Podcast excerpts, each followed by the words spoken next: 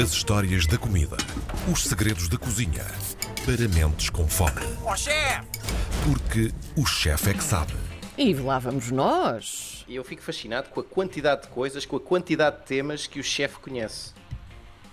Bem, vocês sabem que os temas são como as conversas e as conversas são como as cerejas. Oi, não é que eu disse isso mesmo há bocadinho, você parece que adivinha. Não, eh, eu estava eh, como, como ouvinte assíduo e atento que sou do programa, ouvi e peguei na sua deixa, Karina Jorge. ah, claro, festa. Ai, que bonito. Esta que, ligação eh, cósmica. Já que estamos aqui com Karina Jorge também eh, hoje na, na nossa, na nossa rúbrica, dizer que o que vamos falar hoje também permite fazer aguardente. Também. Só para esclarecermos. Aliás, é uma das minhas favoritas. Eu também Ah, gosto muito. Tu havias de ver, quando tu disseste isso, os olhos de Karina Jorge abriram-se, ela sorriu e ficou muito mais atenta de repente. Hum, bem, hoje vamos falar de cerejas. Ai, que bom. cerejas. Até porque as conversas são como as cerejas e as cerejas têm ah, muito de povoamento daquilo que é a mitologia e a lenda, principalmente dos povos asiáticos. Os japoneses, como sabem, são completamente fanáticos por, eh, por cerejas. A flor da cerejeira, a sakura, é das coisas mais importantes que existem e tem uma lenda giríssima que explica o porquê da cor vermelha da cereja. E eu gostava de começar a contar-vos essa história que eu acho muito, muito bonita Conta. em que fala de um, de um velho japonês, em que existe tradição de cada uma das pessoas, em cada floração das cerejas, ah, ir colocar um papel com um desejo colocado na árvore. E então toda a família desse senhor com alguma idade tinha falecido e ele era a única coisa que restava e a cerejeira guardava as memórias da família que já tinha desaparecido.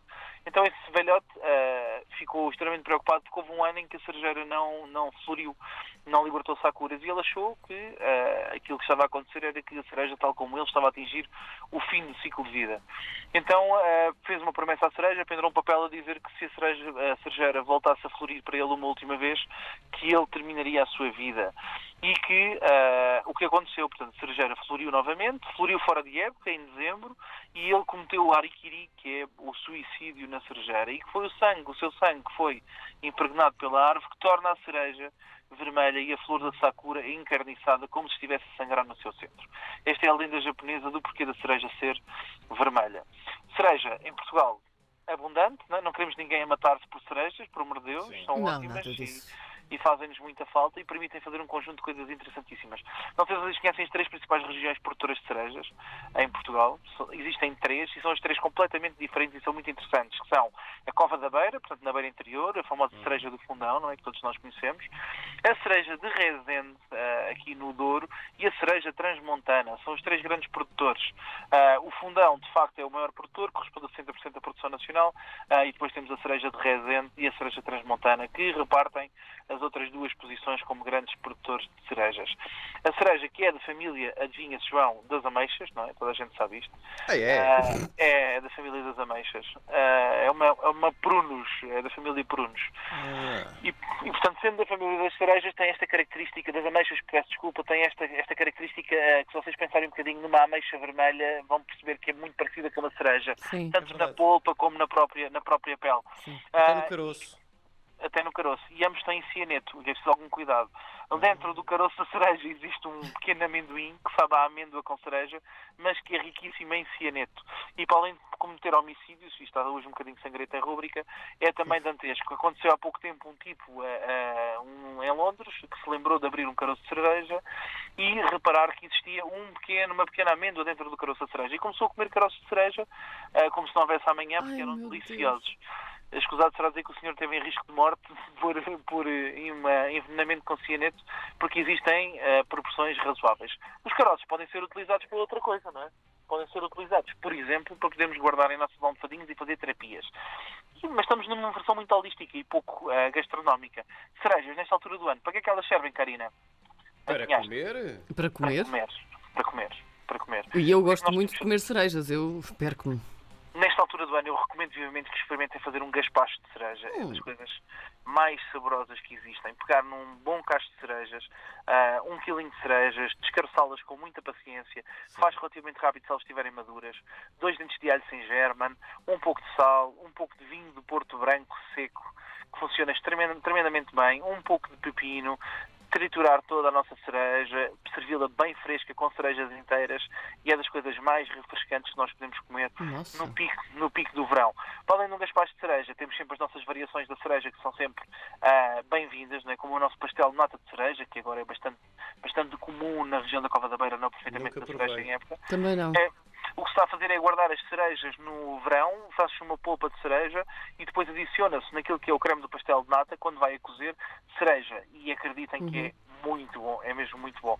E depois temos, obviamente, é, o, produto, o subproduto favorito de uma família da cereja, que é a ginja, que é a cereja amarga, que não é a cereja doce, em que se fazem as aguardentes e os licores. Que Como, chatice.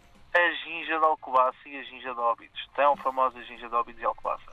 Ah, para quem nunca provou, eu recomendo a de Alcobaça, uma questão de favoritismo pessoal, nada, de, nada contra a ginja, a ginja de Óbidos, nomeadamente a MSR, eu acho que é, que é fantástica, é muito, muito, muito boa e funciona também muito bem no verão. Experimentem pegar numa ginja com umas cerejas frescas e umas gotas de sumo de limão com bastante gelo e vão ver o quão divertido é beber ginja com cerejas no meio do verão. O quão divertido é. É Gostei. mesmo divertido. A partir do sétimo copo, Karina, é super divertido.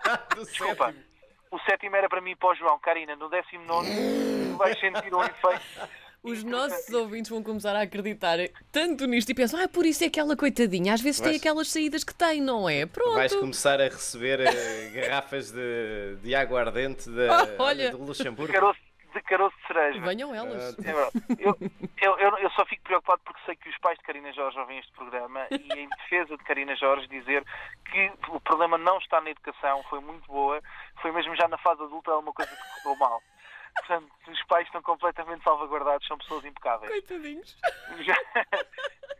João, quanto a ti eh, e à tua Sim. família, pá, bacalhau com cerejas também funciona muito, muito, muito bem.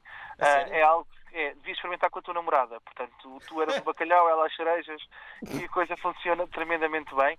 Ou então, eh, para cozinhar também, que funciona muito bem. Uma redução de cereja em vinho do Porto, por exemplo, que funciona muito bem, cerejas frescas e depois cozinhamos o bacalhau ligeiramente escalfado num molho de cereja e vinho tinto também funciona incrivelmente bem. Os menos audaces, as nós temos sempre as tartes de cerejas, os pastéis de cereja ou a compota de cereja. Maravilha. É importante é comermos cereja na altura dela e agora está na altura. Corre, corre, corre, corre, corre atrás da cereja, a melhor possível. Muito, muito cuidado com cerejas demasiado grandes, demasiado brilhantes. Nós queremos cerejas que sejam naturais, com pouca maquilhagem e com pouca hidratação. Quando mais água tiverem, menos saborosas são, naturalmente. Quando mais açúcar, mais encarniçadas, mais densas a cores e mais opacas. Portanto, não tem nada que enganar. Se parecer uma maçã vermelha cerosa, é de desconfiar. É como uma mulher com muita maquilhagem. Adorei essa Ai, analogia, adorei. Tiago, muito obrigada por esta conversa como as cerejas, sem dúvida. Um, e voltamos a falar então para a semana. Até para a semana, meus queridos. Um abraço e um beijinho. Um beijinho grande. Um abraço.